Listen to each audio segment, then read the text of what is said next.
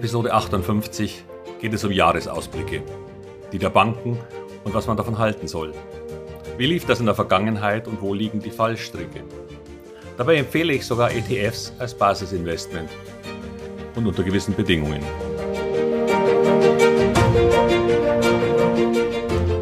Herzlich willkommen, moin und Servus beim Podcast Aktien verstehen und erfolgreich nutzen.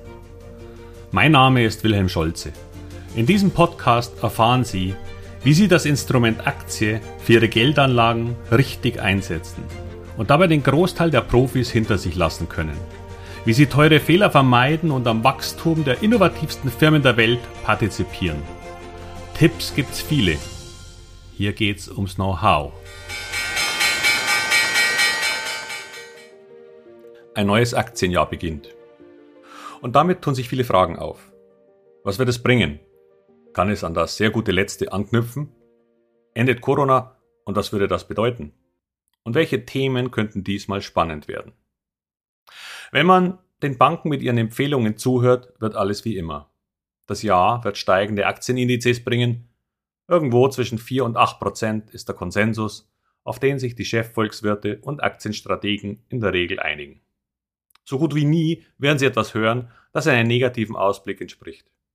Fallende Aktienmärkte gehören nicht ins Vorschaurepertoire von Banken. Warum?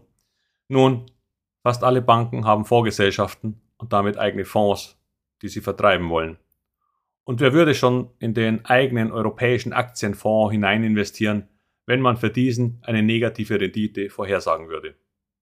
Also ist klar, dass da was Positives her muss. Zudem entspricht diese Renditespanne auch zufällig der Durchschnittsrendite der Vergangenheit.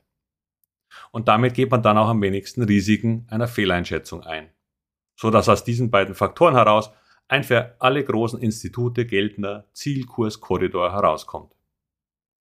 Spannend an dieser Stelle ist jedoch, dass der DAX in nur drei von 34 Jahren tatsächlich in dieser Range performte. Genau dreimal. In allen anderen Jahren lag er entweder weit darüber oder sogar im Minus mit Extremen von minus 44 Prozent und plus 47. Man hat das auch bis ins Jahr 1959 zurückgerechnet. Und auf diese Zeitspanne von 63 Einzeljahren lag der Index immerhin neunmal innerhalb dieser üblichen und üblicherweise genannten Standard Range. Was will ich damit sagen? Nehmen Sie diese Kursziele und Erwartungen für Indizes oder den Markt als Ganzes einfach als statistische Durchschnittswerte, die sich in der Vergangenheit so ergeben haben. Nur bitte nicht für bare Münze. Doch, da können die Banken und deren Börsenstrategen noch nicht mal was dafür. Denn im Laufe eines Jahres verändern sich viele Dinge.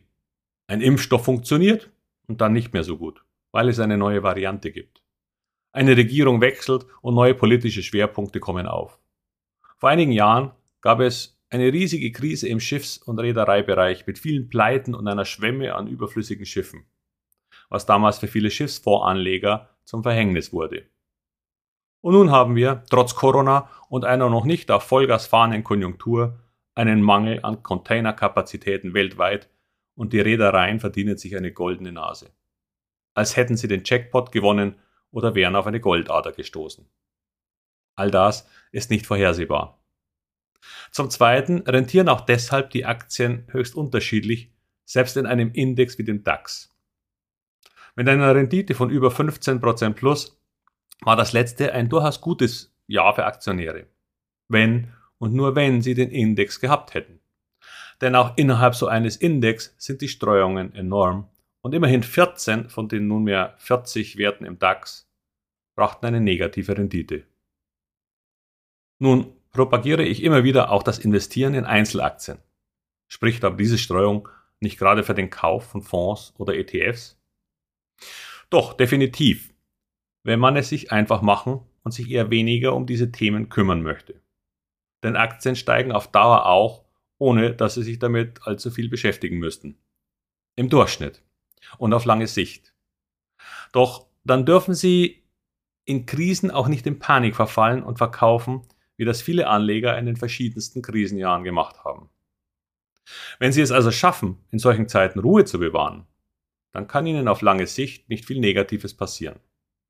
Werden Sie jedoch nervös, weil Sie eigentlich nicht so genau wissen, was Sie da gekauft haben, dann besteht ein durchaus großes Risiko, zu einem sehr ungünstigen Zeitpunkt das Handtuch zu werfen. Oft, dann leider auch für immer, für das Anlageinstrument Aktien. Daher ja, man kann es sich durch ETFs einfacher machen, wenn Sie dabei bleiben. Und als Basisinstrument halte ich das auch für ausgesprochen sinnvoll. Was Sie sich in einem Index allerdings auch immer mitkaufen, ist die untere Hälfte der Performance. Sie haben dann eben auch diese 14 Aktien mit negativer Rendite. Und immerhin 22 der 40 DAX-Aktien hat dieses Gesamt, diesen Gesamtdurchschnitt nicht erwirtschaftet. Auch das muss man wissen. Und dann bitte auch nicht in unterschiedlichen Branchen und Themen-ETFs hin und her springen. Denn dann befinden Sie sich in einer Art Trading-Modus mit ETFs. Und das bedeutet, dass Sie ein Markttiming in Branchen betreiben. Leider auch sehr selten erfolgreich, weil man natürlich auf die positive Stimmung gegenüber einer Branche aufspringt. Aber deshalb nicht unbedingt eine Idee hat, ob die Bewertung dieser Branche überhaupt noch Sinn ergibt. Das ist bei Einzelaktien auf jeden Fall einfacher, weil man daher die Zahlen kennt und sich anschauen kann. Und eine Entscheidung gegen einen Kauf oder für einen Verkauf treffen kann, wenn bestimmte Aktien auf deutlich zu hohen Bewertungen notieren. Im Index oder dem entsprechenden ETF sind sie einfach drin. Egal, ob zu teuer oder nicht. Welche Branchen als nächstes durchs Dorf getrieben werden, kann ich Ihnen im Moment auch nicht sagen. Obwohl das Thema Metaverse das definitiv noch Luft haben dürfte. Aber genau das ist es ja. Wir suchen Themen, Aktien, Aussichten und matchen das mit Bewertungen, garnieren es mit einem Kursziel und geben dem Markt die Chance, uns dafür zu belohnen, weil wir vorausschauen. Vermeiden wir die psychologischen Fallstricke und strukturieren unser eigenes Depot immer wieder mal neu. Nicht permanent, keinesfalls, aber doch immer wieder angepasst an eine sich verändernde Umwelt und Märkte. Und das ist spannend, fördert unser Verständnis von der Welt und den Zusammenhängen und hat den Vorteil, dass es auch noch Spaß machen kann. Es ist ein wenig wie ein Spiel in der Realität. Mit Ups und Downs, aber dem Ehrgeiz, immer besser zu werden. Flexibel im Kopf zu bleiben und unserem Gehirn Nahrung zu geben. Wir werden sehen, aber ich glaube fest daran, dass ein benutztes Gehirn auch den Altersproblemen sehr lange die Stirn bieten kann. So wie ein trainierter Körper auch im Alter noch in der Lage ist, Treppen zu steigen, oder wie bei einer Freundin von mir, deren Vater mit 80 Jahren noch Skikurse gab. Börse ist so komplex und immer wieder neu, dass dieses Spiel auch niemals langweilig wird. Wir müssen uns nur auf einige Regeln einlassen, um nicht schon am Anfang schnell herauszufliegen. Aber dann wird es ein stetiger Quell von Abwechslung und langfristiger Rendite. Für mich ist das seit über 30 Jahren sehr reizvoll. Und wenn das auch etwas für Sie sein könnte, dann wäre ein möglicher Vorsatz für das neue Jahr, sich einmal mit den Regeln dieses Spiels zu beschäftigen.